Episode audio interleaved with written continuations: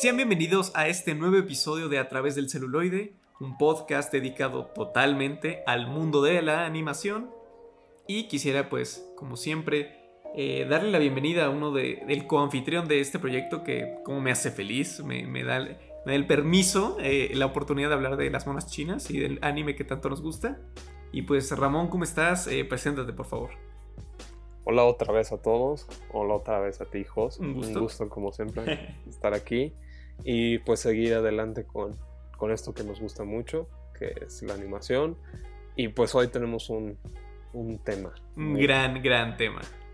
Sin duda, o sea, un tema que, pues para muchos, eh, se considera como uno de los mejores, si no es que el mejor anime que se haya hecho. Eh, en My Anime List al menos está en los puestos más arriba. Es una serie que sé que te gusta mucho a ti en especial. Es una serie que yo también vi y me gustó muchísimo. Tiene unos openings de puta madre, cada uno, unos mejores que otros, pero Dios mío. Y pues, Rams, ¿de qué vamos a hablar hoy? Ya, échalo. Ah, pues vamos a hablar de Full Metal Alchemist, eh, particularmente de la adaptación de Brotherhood, o bueno, la uh. segunda adaptación del manga.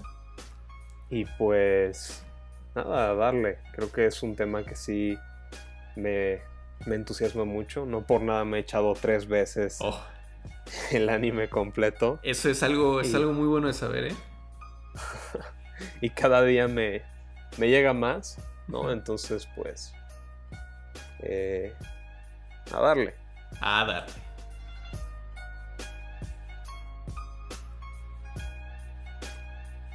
Sí, y bueno, para poder conocer bien de qué va Fullmetal Alchemist, creo que es importantísimo hablar de su autor, o más bien su autora. Su mangaka. Que, su mangaka, precisamente. eh, Hiromi Arakawa, o mejor conocida como Hiromu. Y, este, y ella nació el 8 de mayo de 1973 en Tokachi, Hokkaido.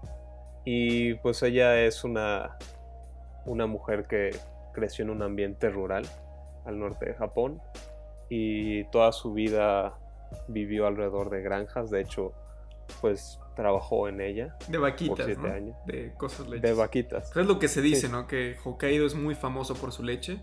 He escuchado en, en podcast que, que, es, que es deliciosa y bueno, que es el, es el atractivo más grande.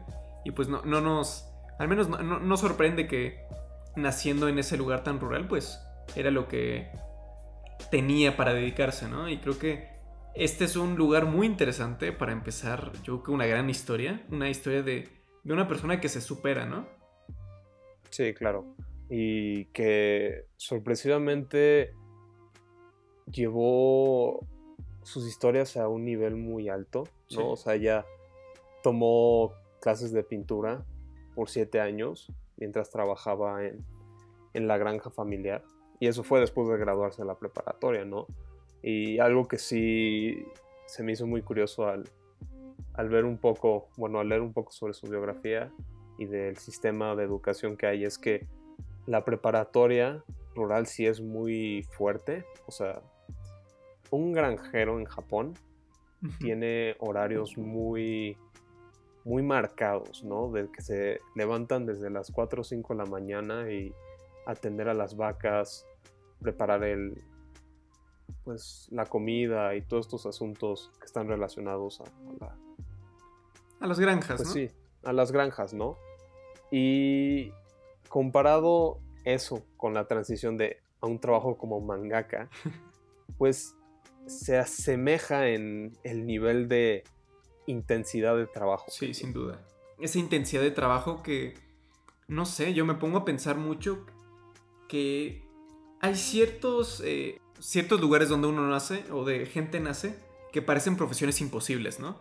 Me pongo a pensar en la cosa de mangaka y dices, oye, pues vives, eres de una familia granjera, probablemente las posibilidades y los lugares pues, son mucho más complejos, ¿no? Ella en una entrevista, eh, Arakawa contaba que por donde vivía solo había, no había una librería, o sea, en el súper es donde había una sección de libros y ahí fue donde pudo comprar sus primeros mangas y dijo, wow, esto es, esto es lo que me gusta, ¿no? Y de ahí es cuando empezó a cultivar este gusto por el dibujo, eh, que creo que fue en la preparatoria, me parece, cuando empezó a tomar eh, clases al óleo.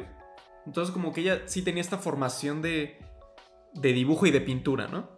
Sí, claro, o sea, es muy curioso porque también esa entrevista menciona que fue como el primer manga que compró con su dinero, ¿no? Sí.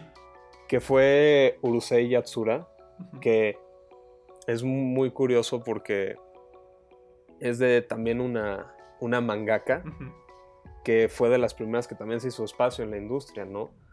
Que pues sí es una inspiración como mujer y que después fue adaptada, bueno, ese manga fue adaptada a una serie por... Sí. Ajá, un anime por Mamoru Oshii, curiosamente, ¿no? Y, también leí algo muy curioso, es que ella también leía a, a este Norakuro, de su hijo Tagawa, que es un manga bastante viejo. Sí. Y que curiosamente fue el primer manga que fue adaptado en la historia de Japón oh. a un anime. Por Matsuyo Seo, que bueno, a lo mejor nos acordarán, pero un señor que mencionamos en el primer capítulo. Pero bueno, eh, ya volviendo a Arakawa, sí, como que después de estos siete años de trabajo, decide partir y mudarse a Tokio. En 1999, el año en que nacimos. Eh, Justo. Y qué, gran año, me imagino, ¿no? El, año donde salió la mejor película de Star Wars, el episodio 1, obviamente. no, es broma, es broma, no van a creer que, es cierto. Pero sí, creo que ahí es cuando, cuando empiezan cosas interesantes, ¿no? O bueno, ya más de su carrera, cuando se tiene que mudar a Tokio, cuando empieza a trabajar y se empiezan a cultivar sus primeras historias que la llevarían ya después a lo que, pues el tema de hoy, ¿no?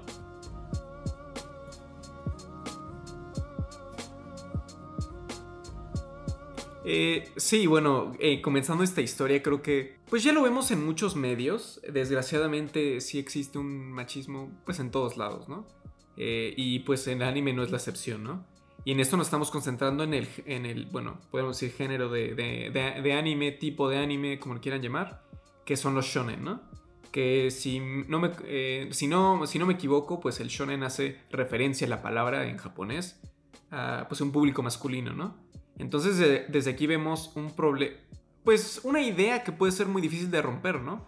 De, oye, pues es que como un, público o un contenido dirigido para, hombres va a ser escrito por alguien que no son hombres, ¿no? Por ejemplo, Dragon Ball, eh, escrito por Akira Toriyama, o eh, Echiro Oda con One Piece, que también son, bueno, dos de los grandes del género, el gran One Piece. Y entonces tenemos a Full Metal Alchemist, que pues define esas convenciones, ¿no? Y creo que es, bueno, de las cosas que, vamos a profundizar, que, qué significa que un género llamado para hombres lo toque a una mujer. Creo que le agrega muchísimas cosas desde su eh, propia, eh, propia experiencia como persona, de lo que vivió y de cómo, cómo cambia la fórmula, ¿no? Sí, claro, y hay algo muy curioso y es que, o sea, ella terminó su, o sea, firmando con un hombre masculino para evitarse todo ese problema que podía conllevar con el hecho de que una mujer estuviera haciendo un manga. Sí. O sea, porque cambió de Hiromi a Hiromu. Y algo muy curioso es que al leer la historia, a la gente no le importó que fuera mujer, porque al final se enteraron que era una, una mangaka y no les importó y siguieron leyéndolo. ¿Por qué? Porque la trama, pues, te lleva contigo. Claro. Que te lleva. Sí. Y pues es que es muy curioso porque está todo esto de qué es un shonen, ¿no? Y evidentemente Fullmetal Alchemist no es como tu shonen tradicional, sí entra como en esa categoría en cierta forma, pero sí difiere en varios aspectos, ¿no? Si ahorita regresamos a los antiguamente mencionados Dragon Ball, One Piece, Naruto, si hay como un sistema de poder, un objetivo en particular que define el valor motor de los personajes, ¿no? Y que sí requieren que se hagan fuertes, porque sabes que va de pelear contra adversarios mayor, o sea, adversarios más fuertes que ellos e irlos derrotando.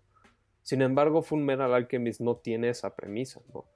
Eh, Ed y Al son dos niños que van en una travesía para recuperar, pues, o sea, sus cuerpos que perdieron, ¿no? Y ese valor motor hace que los sistemas de poder no sean relevantes, o sea, no, ellos no pelean porque quieran hacerse más fuerte, sino quieren lograr el objetivo de recuperar sus cuerpos y se ven forzados a pelear en ciertas circunstancias o no.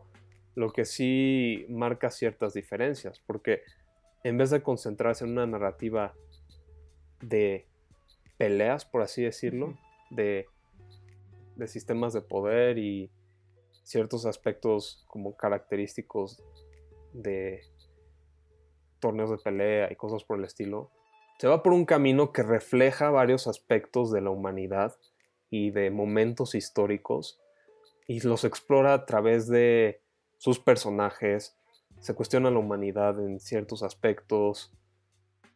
Eh, sí, creo que estoy totalmente de acuerdo.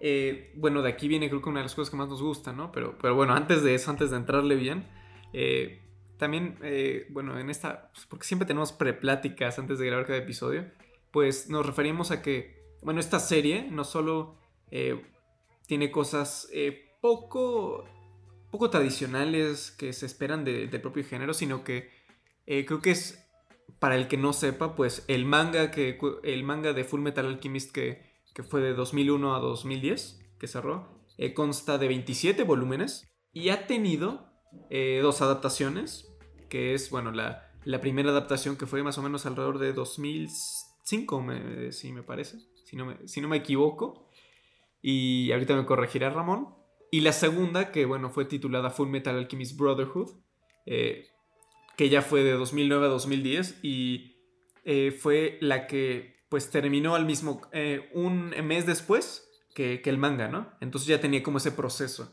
Y me decían, oye, pues Jos, ¿por qué? O Rams, ¿por qué? ¿Por qué hacer dos series? Si ya, pues fíjate mi querido amigo, escucha, que pues la primera es, se realizó, a 2003, gracias. Se realizó en el 2003 y eh, la primera se hizo sin el manga acabado, ¿no? Entonces faltaba muchísimo tiempo para que se acabara y pues es como Game of Thrones, pues hay que inventarse cosas. Eh, hay que llegar a, hacia el final y pues terminando eso se, hizo el, Brotherhood para pues, tener esta, una adaptación más pura, ¿no? Y más, pues sí, fiel a, lo que se tiene como material, ¿no? Sin embargo, lo curioso es que ambas exploran ciertos temas y a pesar de que la original no sea 100%, 100%, 100 fiel al manga, sigue siendo un muy buen anime. A mí, bueno, yo lo disfruté mucho cuando lo vi y tiene... Lleva a los personajes por caminos similares, pero cada una tiene cosas únicas en su, propio, en su propia manera, ¿no? Y es que a partir de, bueno, ambas las hizo Studio Bones y que con esta, con esta serie, bueno, con este anime se hizo aclamado y terminó haciendo pues varias series como Soul Eater, Mob Psycho y la más conocida actualmente My Hero Academia. Y pues sí, prácticamente de ahí salieron muchas cosas en las que experimentaban con el estilo visual. O sea, con, la verdad es que con, nombres muy conocidos y siendo My Hero Academia pues una serie... No sé si cuando sacó Crunchyroll los números My Hero Academia... Ah, no, era... My Hero Academia creo que era de las series más populares en Latinoamérica. La primera, ¿no? Sí. Eh, My Hero Academia sí es muy, muy popular y muy conocida. Creo que últimamente se ha ganado mala fama, pero en cierta forma como que injustificada a veces. Es que siempre hay estas tendencias de tener un target al que tirarle cierto hate. Entonces creo que My Hero Academia ahorita sí sufre poco algo de eso. Pero sí. Pero sí es la más popular, ¿no? Sí, creo que sí. Sí, ah, sí. Y bueno, o sea, teniendo como estos referentes, creo que eh, clavar, o bueno, empezarnos a clavar de, en los temas de, por ejemplo, de qué va Full Metal Alchemist, ¿no? Porque dices, ah, pues ya dijeron que lo escribe, la manga que es una mujer, eh, hay, hay, dos adaptaciones, eh, la, leche de Hokkaido es muy buena y, y esas cositas que, que nos, y, al, y al juego le gusta mucho el anime de romance. Pero bueno, eh, ¿qué onda con Full Metal Alchemist, no? Pues eh, la trama, creo que podemos, eh, Ramón y yo, estar de acuerdo que es de estos dos jóvenes, que es Edward Elric y Alphonse Elric, dos hermanos, que desgraciadamente y a muy corta edad pierden a su madre. Y como la muerte de su madre y años antes como la partida del padre von Hohenheim, pues es lo que desata que ellos que ya habían empezado a estudiar alquimia decidan hacer uno de los de los momentos más, o más bien de, las acciones como más eh, polémicas en la comunidad de los alquimistas, que es una transmutación humana, que básicamente significa, eh, pues, desafiar eh, las leyes naturales de la muerte, ¿no? Y pues tras este evento que, que termina catastrófico, es donde empieza toda la trama, ¿no? Sí, y es que se marca el camino en el que dos niños se ven enfrentados a un mundo enorme y en el que tienen que madurar instantáneamente, ¿no? O sea, muchas veces cuando, conforme ves el anime, hay momentos que dices, se me olvida que Ed y Al tienen, creo que 15 años. Sí. ¿No? O sea, tienen que afrontarse a ciertas circunstancias que un niño no debería, ¿no? O sea, están envueltos en un conflicto bélico que involucra distintos países. Eh, este. ¿Cómo se llamaba?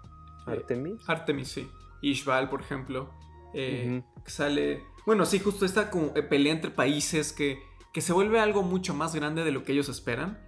tiene como cosas que habla sobre cómo pues el ejército controla las ciudades, toca temas de colonización, cosas de racismo, de madurez y pues en sí de la muerte que diría que no parecen que son que podrían vivir los niños, ¿no? Que creo que eso es lo, lo más interesante que siento que aborda el anime, ¿no? Que personajes tan jóvenes se vean envueltos o tengan que confrontar estas situaciones pues tan, las neta, culeras o difíciles. Sí, totalmente. Y es que conforme progresa la historia te vas dando cuenta que el problema es mucho mayor que ellos, ¿no? Y poco a poco se va a ir ampliando una familia con la que ellos ya empiezan, ¿no? Está Winry, está Izumi Curtis, que es su sensei, está eh, la abuela de Winry. Sí, ah, Pinaco.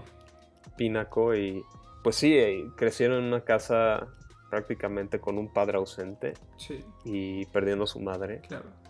Que pues sí los obliga a unirse, a formar parte del ejército para cumplir su objetivo, que es el de recuperar sus cuerpos y que es el valor motor de estos niños, ¿no?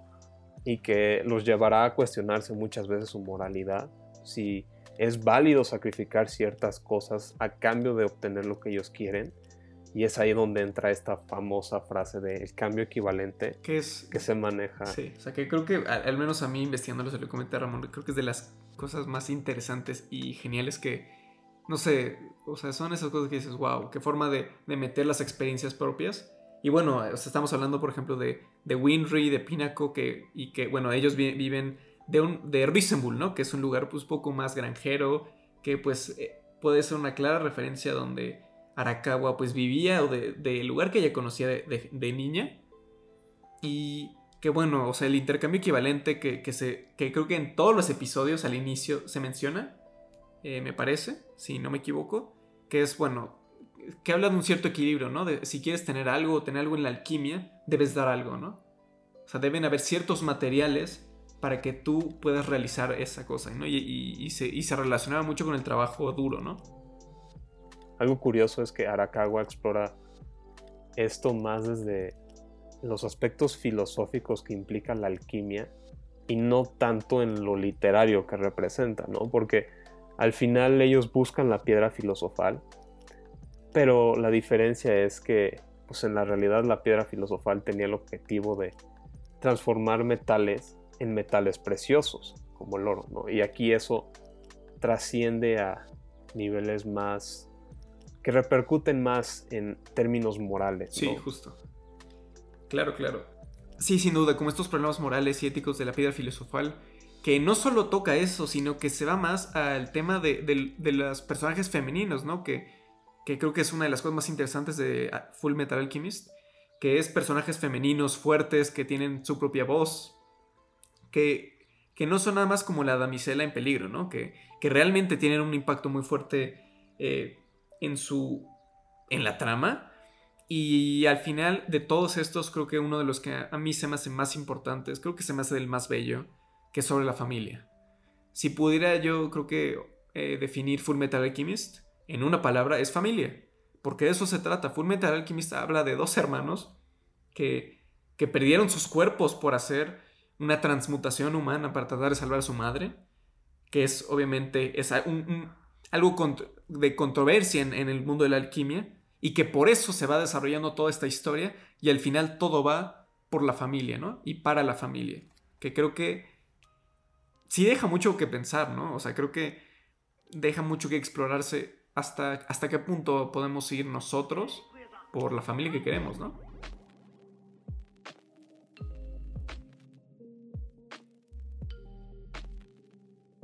Bueno, está bien. A ver, escuchas, queridos, lindos. Eh, espero que estén muy bien, que estén comiendo, estén tranquilos. Y una cosa, bueno, aquí ya vamos a ir, es zona total de spoilers. Lo que pueden hacer, que va a ser algo raro, es pausan el episodio, van a Netflix, si tienen Netflix, ven toda la serie y regresan y ya eh, seguimos discutiendo, ¿no? claro, o véanla en Crunchyroll. O vean en Crunchyroll, ¿eh? Sí, o sea, solo para sintetizar, es una serie que vale totalmente la pena. A mí me ha enseñado muchísimos valores, como menciona Host, de la familia, de la autosuperación y pues de el compañerismo. Creo que aparte de eso abarca temas muy interesantes, muy complejos, que pues sí abordaremos a fondo y no queremos arruinarles la sorpresa de que lo experimenten por primera vez. Claro. Y pues nos vemos luego.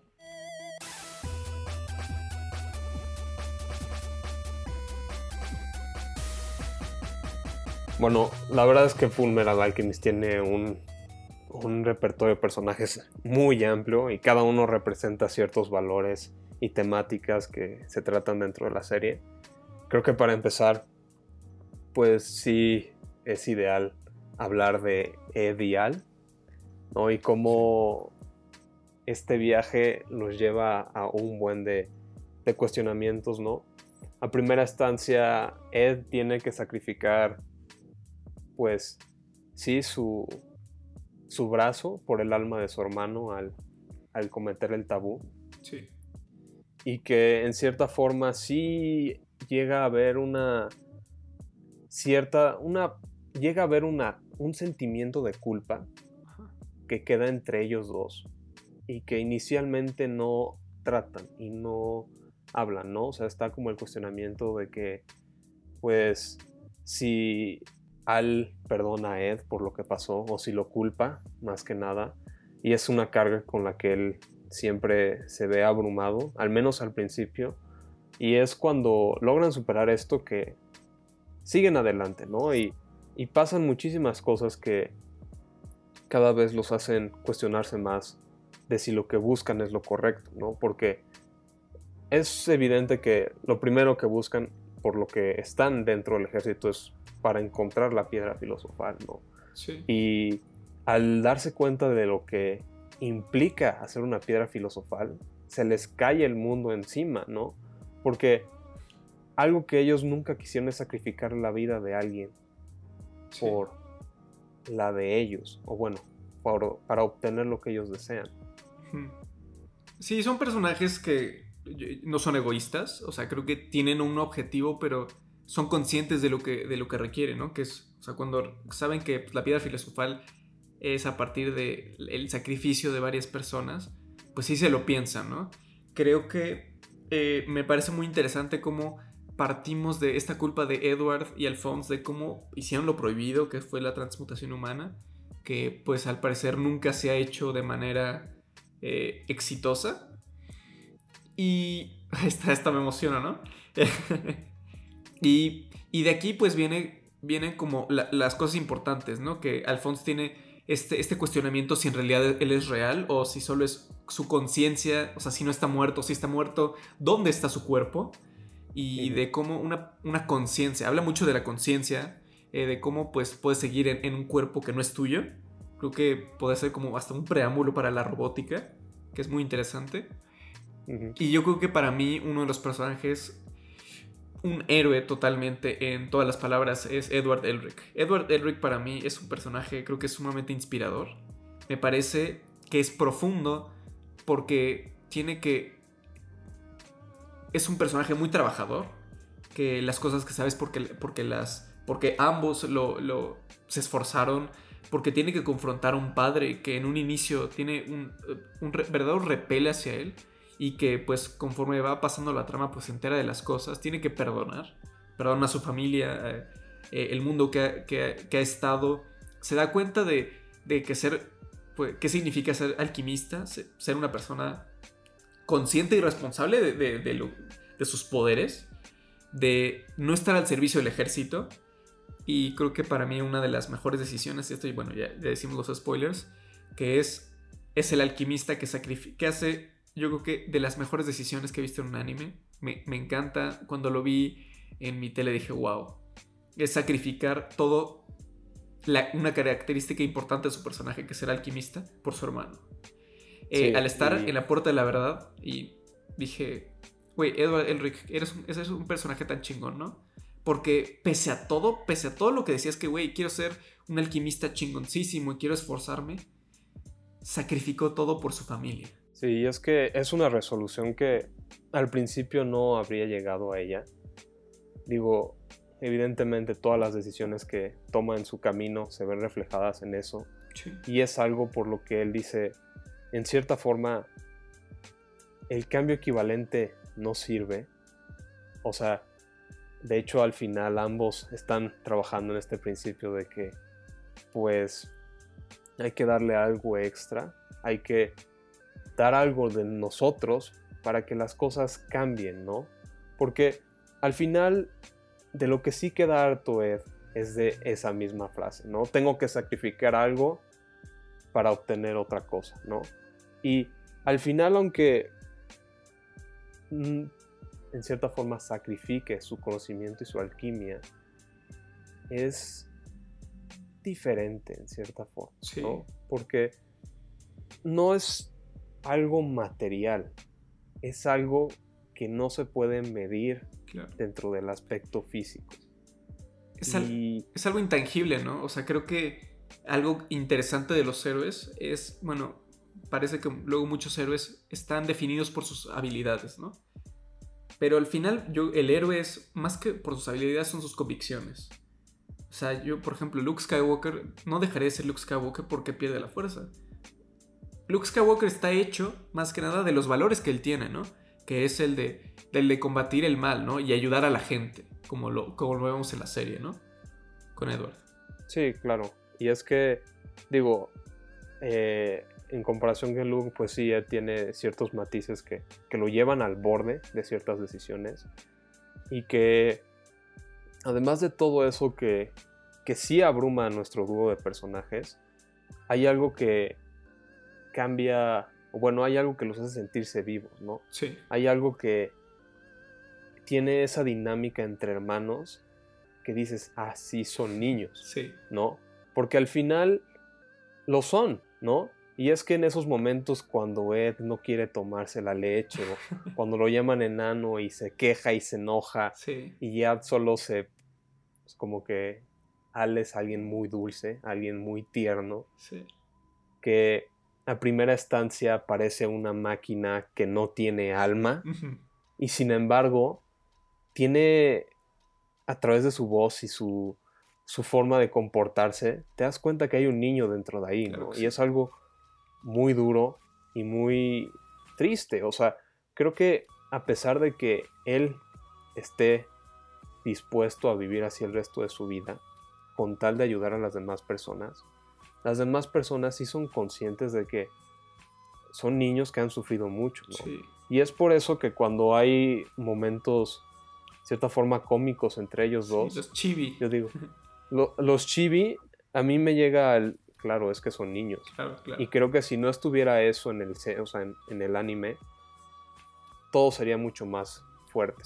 Y Ed sería menos eh, simpatizable porque se reduciría a su carácter real. Y como la circunstancia es horrible, sería un personaje horrible. Sí. Sería una persona terrible si no tuviera sus pequeños momentos. Y es que además, o sea, esos, eh, por ejemplo, toques de que sea un acomplejado por su, por su estatura, me parece sumamente interesante, ¿no? Creo que nos habla también de héroes reales, ¿no? No de, ah, son don chingón y otro don chingón que todo pueden y, nada les pasa, ¿no? No, son gente que tiene sus miedos, tiene sus eh, defectos, eh, que Edward Elric no vive para la imagen que tienen de él, del alquimista de hierro eh, o de acero. y entonces, pues sí, o sea, creo que eso me parece sumamente cómico, que se pongan chivis. Pues sí, te, te, que son niños, ¿no? Y, y de ahí viene la magia, ¿no? Creo que de ahí, bueno, de estos dos como super personajes que hacen luego las decisiones más fuertes. No, están los, no son los únicos, ¿no? Porque ni Alphonse ni Edward están solos. Creo que podemos decir que uno, un super personaje, que es donde ya empezamos a tocar los temas de, los personajes femeninos, eh, me parece que es Winry Rockwell, ¿no? Eh, creo que Winry es un, es un personaje que no solo sirve como interés amoroso, porque sí tiene esos matices, es una compañera de infancia de los dos personajes, es como, es como esa balanza entre ellos dos, ¿no? Que, luego es como, no, no saben que como tan tontos, tienen como que es como ese zap en la cabeza para ponerlos, sino que ella tiene pues un ingenio, ingenio total de, pues, de, mecánica, ¿no?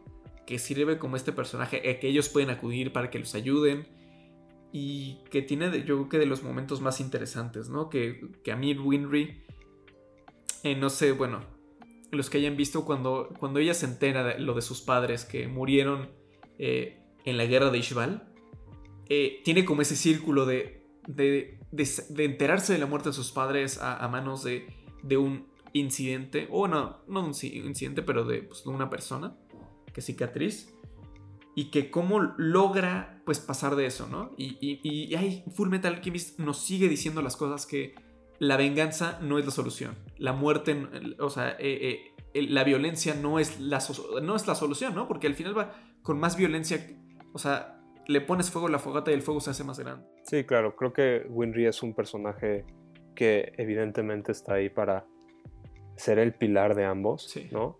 Es la que le saca las palabras a Al para que pueda expresarse y es la que regaña a Ed para que no se pierda del camino y que finalmente se terminan enseñando los unos a los otros y creciendo juntos. Y es que sí, justo como menciona, los personajes femeninos son de los que más admiro en un anime. O sea, no solo es Winry, sino también está Izumi Curtis, que es, pues es la sensei de Edial, que con métodos muy cuestionables los entrena. No manches, esa escena, he de decirlo, cuando están en la isla dije, no, qué cosa más horrible. Es que además los ves que cómo tienen que aprender a matar animales y yo, no, esto yo ya no podría. Sí, pero al final les enseña el valor de una vida. Sí.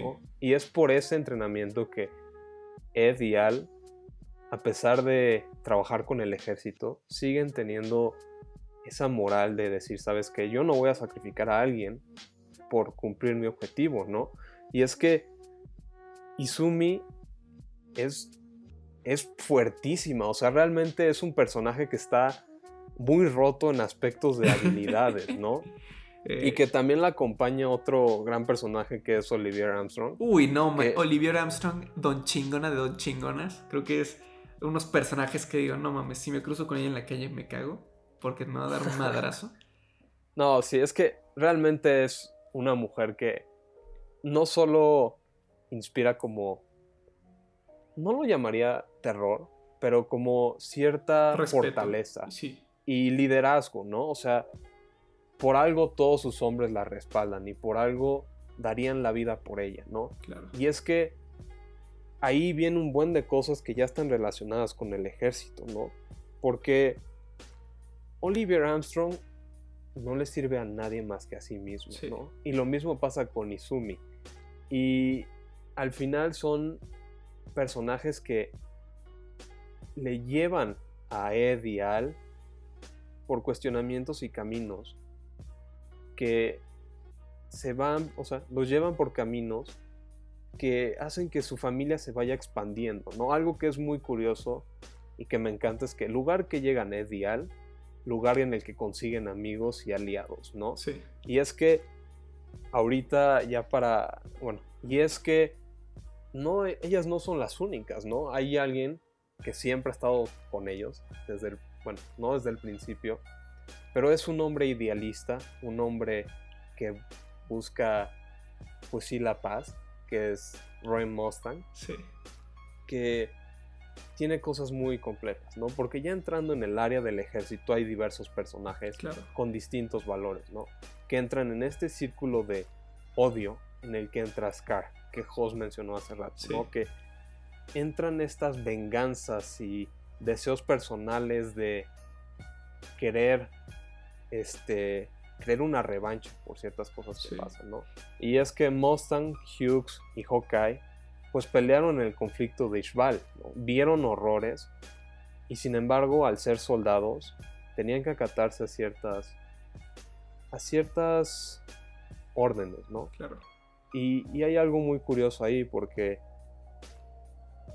hay un contraste entre ellos y Kimberly, por ejemplo, que él no duda en cuestionar las órdenes y justifica los actos atroces que pasaron en Ishbal con es que estoy siguiendo órdenes, que es algo muy fácil para un soldado. Claro. A diferencia de, por ejemplo, Hughes, que algo que, que menciona es que yo no quiero morir y es por eso que sigue peleando, ¿no? Y es lo que hacen las guerras. Claro.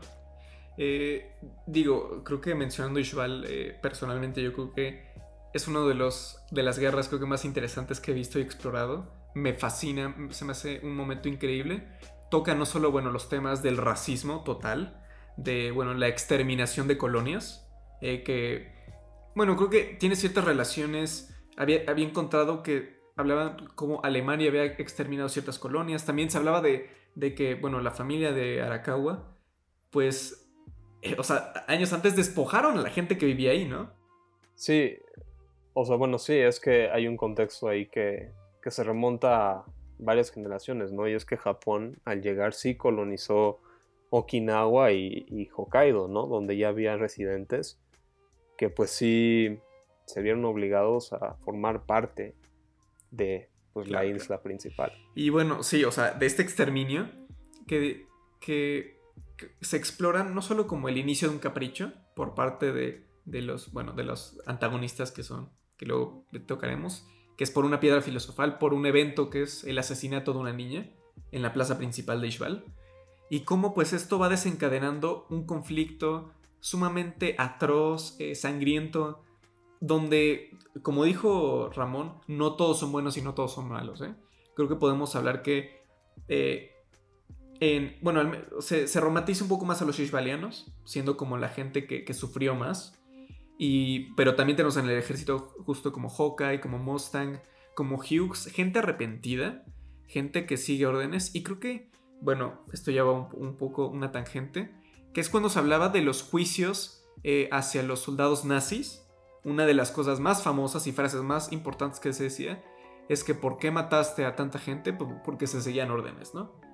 Donde hay esos cuestionamientos de cómo opera el ejército, que se, tocan en el propio Full Metal Alchemist, donde recuerdan a Ishbal como un evento totalmente traumático para muchos, donde se menciona una y otra vez. Y no sé, o sea, creo que me parece fascinante que toque eso, ¿no?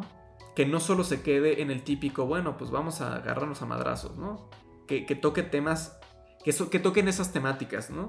Que, que es donde re, reluce la serie. Esos temáticas, esos personajes, esos, esos momentos grises. Y bueno, o sea, creo que de, esos momentos tan catastróficos, pues viene yo creo que una... Un puñado de, antagonistas maravillosos que, son los homúnculos, ¿no? Sí, y es que... Ah, no vas. Oh. Este... Sí, y es que al hablar del conflicto de Ishbal hay algo que a mí se me, se me queda muy marcado, ¿no? Y es como lo representa, ¿no? Toda la colorimetría es bastante apagada, son como unos tonos cepiosos, ¿no? Y sin embargo, el único color que hay presente marcado son los ojos azules de, la persona del ejército, ¿no? De, de la gente de Amestris. Y es que realmente repercuten un buen de cosas porque se reduce a los ojos de la gente que es maligna. Y es de ahí donde parte este círculo de odio en el que, pues sí, el que oprime termina generando sentimientos de venganza en gente, ¿no? Y creo que el, ejemplo perfecto es Scar, ¿no? Que entra en este círculo de odio, de, de venganza constantemente, y en el que está dispuesto a hacer lo mismo que le hicieron a él para lograr esa paz mental, ¿no? Y, justo como detrás de todo esto lo curioso es que se reduce a mero teatro, a medio a, instrumentación por, parte de un grupo que ya entra en otros aspectos, en otras temáticas, que es el de los homúnculos y el de padre, ¿no? Claro, claro. Y bueno, aquí yo creo que tocamos también otros los temas más, más curiosos, más interesantes y profundos, que es sobre, pues estas, tenemos esas como figuras divinas, que se habla sobre, sobre la vida, sobre qué significa ser humano si naces de, de una persona y, o de, bueno, de una piedra filosofal, porque al final son no humanos que nacen de, de partes de humanos, ¿no? Que yo creo que es algo totalmente increíble. O sea, que, que se explore, no, no que pase. Eh, y bueno, creo que tenemos este grupo de homúnculos que cada uno pues son los siete pecados capitales. Que bueno, que bueno, ya se lo saben, donde tenemos a ira, a envidia, a lujuria, a gula, eh, y en especial ira, ¿no? Que es, que representa pues el Estado Mayor, ¿no? Que es este líder totalmente despiadado, que forma un teatro, ¿no? Que hasta al propio King Bradley le hacen como, ah, pues que tenga su hijo, ¿no? Que esté Selim, que esté su esposa. Y que como todo esto se va desmoronando, ¿no? Y nos muestra como que tenemos esta eh, desde el inicio esta visión idealizada del ejército, como pues, los alquimistas estatales, como esta fuente de, orden que se va desmoronando, ¿no? Y que va mostrando la, pobre, la pobredumbre o lo podrido que está ese, ese círculo. Sí, claro, y es que los homúnculos realmente tienen un buen de matices que son muy interesantes, ¿no? Por ejemplo, sí tenemos a, pues sí, evidentemente los siete pecados capitales, y cada uno se representa no en lo más, no en lo más básico o en lo más típico, ¿no? Porque sí, por ejemplo, en primera instancia tenemos a, a Gula, por ejemplo, ¿no? Que en sí no es bueno ni malo, simplemente tiene este apetito insaciable, que te causa terror porque evidentemente es como, no sé, hace rato estaba viendo varios videoensayos y lo comparaban con Winnie Pooh. que no es que dé miedo, o sea, en cierta forma hay momentos en que da ternura, pero si tiene hambre, hay de ti, ¿no? Y es que algunos sí se reducen a personajes que no tienen mucho, mucho trasfondo, como, es pereza, que sí se reduce a decir qué molestia todo el tiempo. Pero es que si no hubiera eso, no podría, los otros homúnculos no podrían tener el mismo nivel de matices, ¿no? Porque, por ejemplo, primero tenemos a lujuria, ¿no? Que tiene este, este deseo controlador y seductor y que, que sí hace que en cierta forma te caiga mal, ¿no? Que digas, no, esta mujer es terrible. Pero sin embargo, ahorita que mencionabas a Kim Bradley, o más bien Ira, a pesar de tener ese teatro, sí tiene emociones humanas, ¿no? Y algo que él siempre dice es como, algo que sí me dejaron elegir es a mi esposa. Porque genuinamente él amaba a su esposa. Y a pesar de todo, King Bradley no muere como algo inhumano, como a diferencia de lujuria, que la calcina Mustang como como todo un jefe. Sí. Pero es muy diferente porque tú ves a Kim Bradley viendo el cielo y en cierta forma sientes, sientes pena por él, ¿no? Y no es el único. O sea, también envidia que a pesar de causar la muerte de, unos de uno de mis personajes favoritos que es Mace Hughes, que pues sí lleva a Mustang a caer en este deseo de venganza, pues al final es Ed el que dice como, al final envidiabas a los humanos porque quería ser como nosotros, ¿no? Y, es que hay, creo que mi homúnculo favorito siempre va a ser este Codicia. Mm. Ese, ese sujeto es increíble. Realmente. Es que. Realmente. Él. Es una forma de interpretar la codicia desde varios ángulos. Porque no se reduce a el personaje que es codicioso y que quiere tener todo. O sea, sí. Pero al hacer eso. Le importa. Porque él quiere a sus amigos, ¿no? Y al final, pues sí, lo menciona, ese, qué buenos amigos tuve. Y, no sé, o sea, es que les voy a ser sincero, o sea, en esta plática nos emocionamos, yo me emociono mucho a cada decir, ay, voy a pensar en esto. ¿Qué es eso? O sea, creo que los grandes villanos se humanizan, ¿no? Y son, no son malos porque son malos, son, son gente que tiene trasfondo, que la muerte del rey de Ira es, es, es verdaderamente triste y creo que uno de los momentos favoritos justo es la muerte de Nvidia, ¿no? Porque es todo, todo ese teatro, todo ese monstruo enorme que se ve con las almas de todos los, de todos los humanos que tiene por la piedra filosofal. Es un renacuajo. O sea, es, un ser que se cree superior, pero que en realidad muy, muy dentro es pequeño. Son esas cosas de vamos a meter a los villanos, que también son obviamente las eh, es el extremismo de, nosotros como humanos, de nuestros deseos. Porque todos tenemos eso dentro, ¿no? Nada más que lo tenemos un poco más controlados, ¿no? Y aquí es como eh, el explotarlos al máximo, cada uno de sus aspectos. Que, bueno, que ya tiene como, obviamente, un contenido ya religioso, que, que, se mez, que se pone en eso. Y que creo que toca que yo creo que es de los mejores. Es que vamos a seguir diciendo de los mejores y de los mejores personajes. Que es, que es un personaje doble, ¿no? Yo creo que es un personaje que tiene un diseño increíble. Que al principio me cagaba la madre y al final me, se me hizo increíble. Que es padre slash von Hohenheim. Eh, que es una de las razones por las cuales pues tiene un gran impacto en sus hijos. Que empieza como un padre ausente y se desarrolla como uno de los personajes más importantes de toda la serie, como, es, como este ser que no solo ayudó a Padre, a, bueno, a, su contrincante, este primer homúnculo, y que se vio verdaderamente, pues, podríamos decir con, con la, el beneficio, con el, el, regalo o con la desgracia de vivir mucho tiempo, ¿no? Y de cómo este tipo tiene que vivir y vivir y vivir, ¿no? Es el, paso del tiempo y cuando al final pues conoce a sus hijos, tiene una familia, eh, tiene a su esposa y los ve y, se entera de que muere. Y creo que a mí eso se me hace súper increíble, se me hace que creo que su muerte es sumamente bella porque descansa. Hay un descanso de después de, de, de, de pasar de eso de soy una máquina, soy un arma que tengo adentro una piedra filosofal y puedo causar la muerte de mucha gente se, une con sus hijos, de, apartarse de su familia, se junta con ellos, los conoce. Verdaderamente, en las últimas temporadas, pues conoce la gente que salió de su sangre, ¿no? Y, y yo creo que. y muere en paz, que a mí se me hace increíble.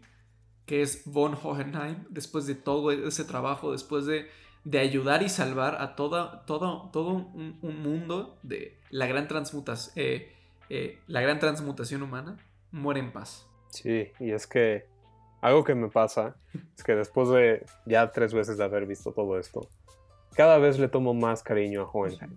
Y creo que para este punto, Hohenheim sí es mi personaje favorito fuera de los hermanos Erlich.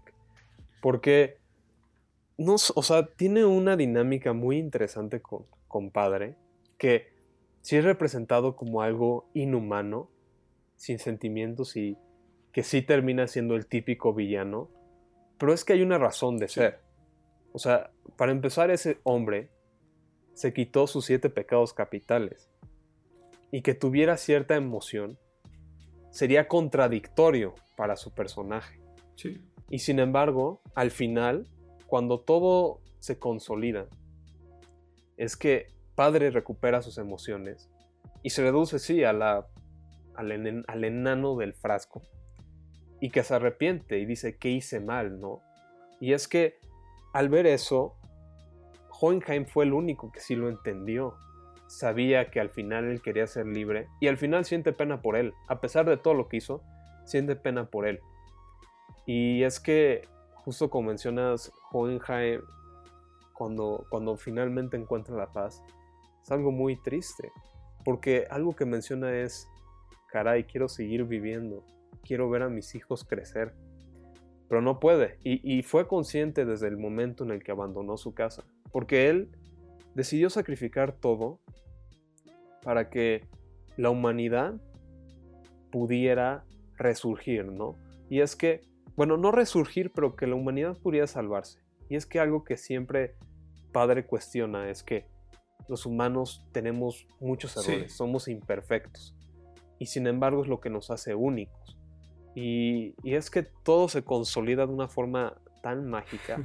Porque, o sea, les juro que en el momento en el que suena el soundtrack en el, el penúltimo capítulo, si no mal recuerdo, en el que suben todo, o sea, en el que suben Ed, y Sumi, Al y este, creo que es May y Hohenheim.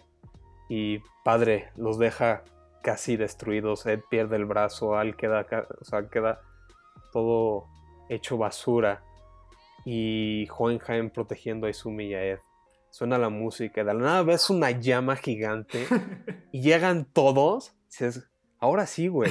Hiciste enojar a la familia de Ed y la vas a pagar muy caro. Claro, Don Mustang. Chingo de chingones. Eh, que también tiene su arco. Es que, justo, son tantos personajes. Y al final de todo, después de todo y todo y todo, regresamos a lo mismo, ¿no? Que es la familia, ¿no? Que aparte de que tenemos estas cosas de los homúnculos, que tenemos la verdad como, como esta cosa que entras para que tienes que sacrificar algo, que sacrifica el propio Edward, la alquimia, es que se tiene los valores de la familia, ¿no? Que todo este viaje fue por y para la familia y para la gente que nos importa, que estén bien.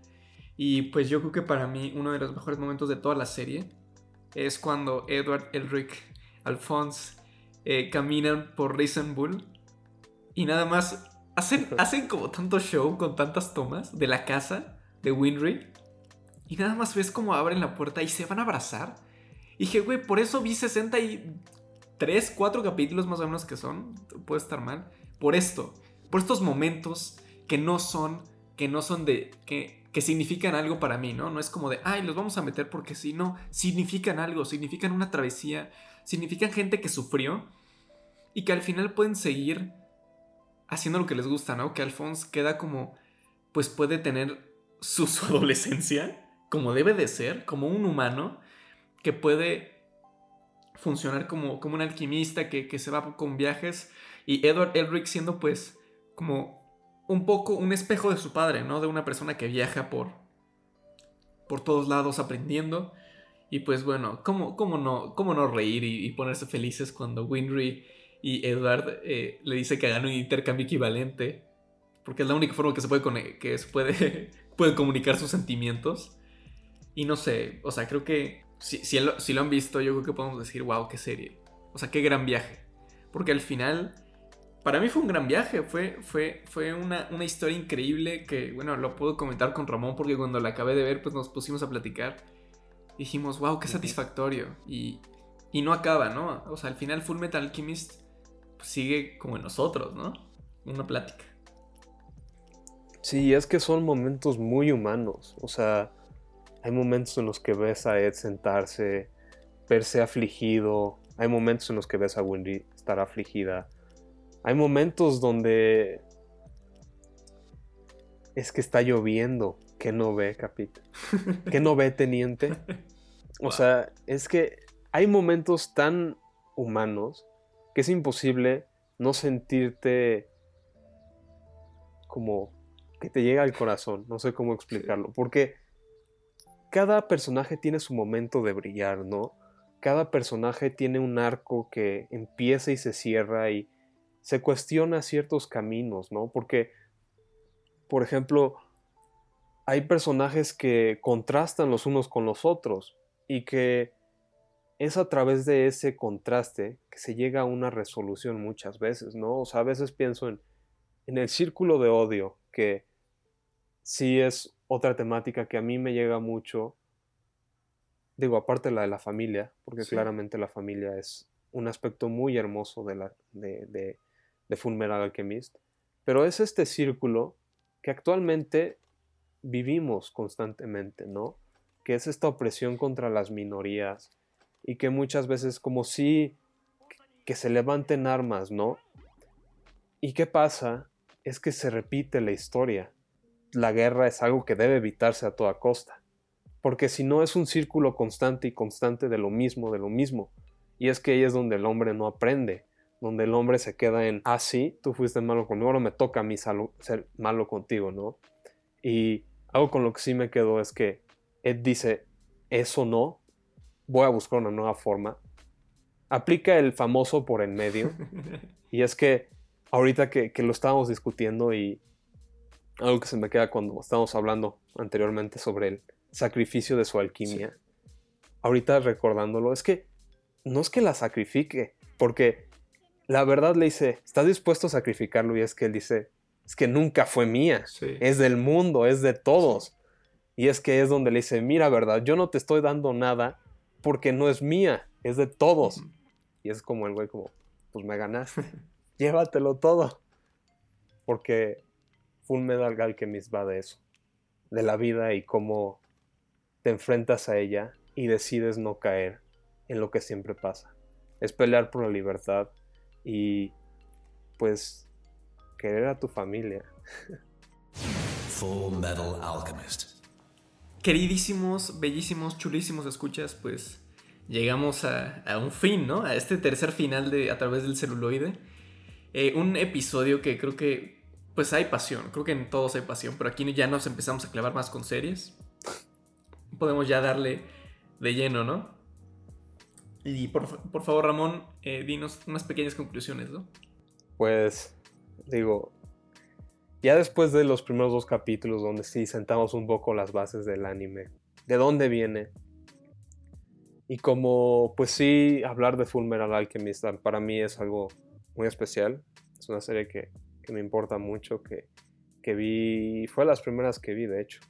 Y es que algo que se me queda mucho es que trata tantos temas en tan poco tiempo y que en cierta forma comprendo por qué puede llegar a ser valorada como las mejores, ¿no? Porque es un anime que sintetiza y que trata muchos temas, ¿no? No es altamente, o sea, no es muy extenso y sabe contar la historia, ¿no? Y tiene momentos muy humanos, muy especiales y los personajes tienen matices muy, muy, muy, muy padres, ¿no? Que es una de las razones por las que a mí me encanta tanto el anime, ¿no? O sea, porque hasta, bueno, cuando lo vi, no había visto cierto, o sea, no había visto eso en personajes, ¿no? Yo estaba acostumbrado al que es malo porque es malo, ¿no? Y no a darles un trasfondo y una justificación a sus actos, ¿no? Y es que realmente fue un viaje muy especial para mí, ¿no? Digo, yo vi primero la, la original, bueno, la que no dice Brotherhood, luego vi Brotherhood. Y curiosamente la primera vez que la vi no me encantó, porque, bueno, si algo hace muy bien la otra es que la primera mitad da un desarrollo de personajes muy, muy elaborado, ¿no? Tienes a Mace Hughes, por más de 12 capítulos y te encariñas con él. Y cuando muere, sí te llega de una forma muy particular, ¿no? Digo, aquí el anime de Brotherhood sí lo adelantó, redujo a la mitad de ese tiempo, pero sigue siendo importante para la trama, ¿no? Y es que tras revisitar el anime, lo vi y fue de, wow, es que esto es único y esto me sigue generando emoción. Y es que hasta la fecha ver a Hohenheim frente a la tumba me sigue sacando lágrimas. Y es que son muchas cosas, porque a pesar de que hay tantos temas y tantos personajes, a veces es imposible abarcarlos todos, ¿no? O sea, hay tantas cosas que, que hablar, tantos acontecimientos que marcan a Ed y a Al, que para mí sí son como un ejemplo a seguir, que sí vienen en combo los dos y que constantemente te enseñan de la vida y cómo vivirla en cierta forma. Porque si ellos no se rindieron ante ciertas circunstancias, ¿por qué nos vamos a rendir nosotros? Y pues es con lo que yo me quedo, ¿no? O sea, realmente creo que Full Metal Alchemist te enseña a vivir. Luego con esas palabras es difícil que decir. Creo que... Oh. Eh, creo que varios de los animes pues han sido recomendaciones. Una de estas fue de Ramón y también de Carl Revilla, que si lo está escuchando pues un saludo. un saludo. Eh, sí, yo Full Metal Alchemist, el Brotherhood, la original no lo he visto. Me acerqué a ella. Eh, fue una serie que me tomó mucho tiempo terminar, de decirlo. Pero yo creo que es una experiencia increíble. Yo creo que es de mis animes favoritos que he visto. Está con, yo creo en segundo o un tercer puesto. Creo que ha sido una serie que ha, que, ha, sabido profundizar en sus personajes, que ha sabido confrontarlos, que como lo dije tiene unos intros de putísima madre. Son unos rolones que bueno, en mi opinión creo que... Le voy a dejar mi ranking, que yo creo que el 4, el primero, el quinto, eh, el segundo y el tercero. Mi lista es igual. Yo creo que son, sí, canciones que, no manches, he escuchado una y otra vez y me siguen emocionando. Creo que reflejan mucho el viaje de los personajes, que, que llegan momentos tan hermosos sobre familia, que toca temas justo de racismo, que no tiene miedo de profundizar. Que creo que esa es la clave, ¿no? Que si se habla de animes que son cosas huecas, que si solo son cosas sexosas, eh, yo les invitaría por favor vean Full Metal Alchemist Brotherhood para que cambien su opinión. Y bueno, creo que no mencionamos, bueno, nos quedamos sin mencionar muchos personajes como Lin, como Mei, que, y, su, y el panda, que es la cosa más bella de este mundo. Que bueno, creo que uno de mis momentos favoritos, que es creo que lo último que ves en toda la serie, y es una foto. Una foto donde vemos a Winry, a Alphonse, a Edward y a May, me parece, si es que no fallan, que tienen bebés. que Dios mío, o sea, verlos con familia es hermosísimo. Eh, me, llega como mucho al alma. Que es una, son personajes que en un inicio dijeron, no vamos a olvidar algo, que quemaron su casa, que quemaron todo rastro de ese dolor familiar. Y que al final de toda esta travesía dicen, la familia es importante. Podemos hacerlo, seguimos y de esto se trata. Y creo que Ramón quiere llorar. Eh, y que creo que eso, ¿no? De que de, de esto se trata, de la familia. Y que al final después de tantos episodios, acabas de ver eso, terminan los créditos y te sientes, yo creo que en tu sillón dices, pues muchas gracias, Bones, Studio Bones, muchas gracias, Arakawa, por este gran viaje que yo vi y que se llamó Full Metal Alchemist Brother.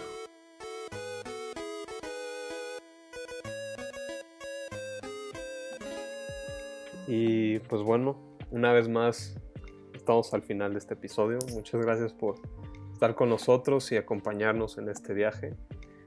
Y pues nada, ¿dónde nos pueden encontrar en redes sociales? Uy, eh, nos pueden encontrar en Twitter y eh, como arroba a celuloide, en Instagram como a través del celuloide y en Facebook como a través del celuloide y con, bueno, también el arroba a celuloide. En, bueno, en Instagram está eh, nuestro Linktree con todas las plataformas donde pueden escuchar este yo digo chulísimo podcast. Y por favor, Rams, ¿dónde te encontramos? Bueno, pues a mí me pueden encontrar en Instagram como Rams-117. En, en Twitter como Ramster, arroba RamsterChief177, si no mal recuerdo. Y pues mi cuenta de dibujos, que está en Instagram, que se llama Arena Gris. Perfecto. Eh, bueno, a mí me pueden encontrar como en Twitter, arroba José Iván O202, en Instagram como Caja de Dibujos, donde hay ilustraciones. Eh, ya, ya veremos eh, que se agreguen más. también recalcar que, bueno, Ramón y yo fuimos partícipes de un proyecto que se llama The Gallery of Unforgotten Dreams, donde, bueno, dirigido por Luis León, y que lo pueden checar y si nos siguen en redes sociales lo pueden ver que sale nuestro trabajo. También mencionar que, bueno, soy eh, coanfitrión de otro podcast llamado Charlas y un Café, donde nos pueden encontrar como eh, arroba un charlas en Twitter eh, y en Facebook y en Facebook e Instagram como Charlas y un Café, donde también me pueden, si les caigo bien, si dicen este chavo está chistoso, pues ahí me pueden escuchar. Y pues, muchas gracias. Ramón también sale, hemos hablado cosas de anime. Eh, y agradecer primero que nada a las monas chinas, eh, al anime, la, cultura toku, que ah, como nos gusta. Y pues, también a, a eh, Medios Córdoba y a Grupo Sacatuches que nos han permitido, pues son como los papás de este podcast, que pues hay gente muy talentosa que como Omar, eh, Atsiri y Luisa que nos apoyan, que siempre nos recibimos feedback de ellos. Eh, y también decirles que escuchen Todo Nerdo, que es nuestro podcast hermano, que toca cosas de la cultura geek, que si les gusta, pues ahí están. Y pues, pues nada más, creo que agradecer porque nos escuchen una vez más, eh, agradecer pues, a todos. Y pues como dice, ¿no? Como dice Rams. No olviden tener un corazón de acero. Cuídense. Hasta luego.